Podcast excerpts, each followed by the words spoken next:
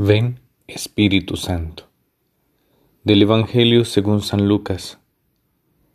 En aquel tiempo entró Jesús en una aldea y una mujer llamada Marta lo recibió en su casa. Esta tenía una hermana llamada María, que sentada junto a los pies del Señor escuchaba su palabra. Marta, en cambio, andaba muy afanada con los muchos servicios hasta que, acercándose, dijo, Señor, ¿no te importa que mi hermana me haya dejado sola para servir? Dile que me eche una mano. Respondiendo le dijo el Señor, Marta, Marta, andas inquieta y preocupada con muchas cosas. Solo una es necesaria. María, pues, ha escogido la parte mejor y no le será quitada. Palabra del Señor. Gloria a ti, Señor Jesús. Es interesante, hoy es el día de Santa Marta y por eso escuchamos este Evangelio.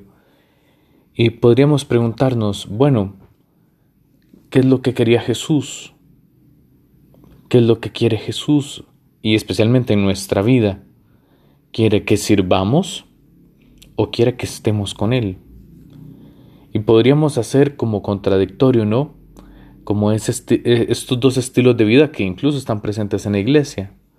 Aquellos que se dedican a orar, a rezar, a, a prestar el servicio de la oración en una vida más escondida, o aquellos que salen en busca de los pobres, de los necesitados, de aquellos que más urgen quizá materialmente.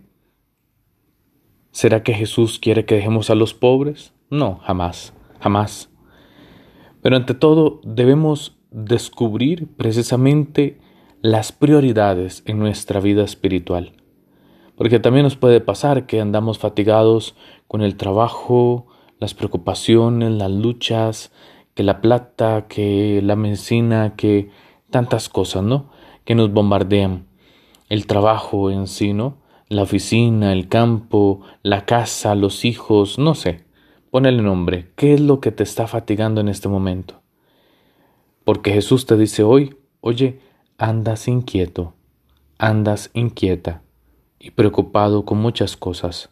Solo una es necesaria. Solo una es necesaria.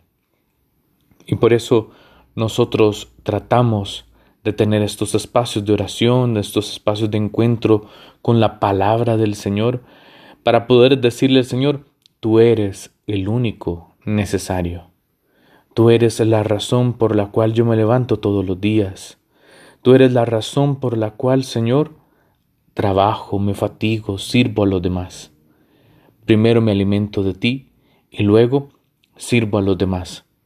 Precisamente esa fue la experiencia que descubrió Santa Teresa de Calcuta, la Madre Teresa, y ella, junto con sus religiosas, antes de hacer las grandes faenas que hizo, alimentar a los pobres, curar a los leprosos, lavar a aquellos que quizá estaban sucios, recoger con sus propias manos a aquellos que estaban entre la basura, antes de todo eso, pasaba una hora delante del Santísimo Sacramento y comulgaba en la Eucaristía todos los días, contemplando primero un crucificado y que tenía un lema a la par que decía, tengo sed, tengo sed. Esa es la vida que vos y yo queremos para nosotros. Pidámosela al Señor, diciéndole, tú eres lo único necesario en mi vida. Gloria al Padre, y al Hijo, y al Espíritu Santo, como era en el principio, ahora y siempre, por los siglos de los siglos. Amén.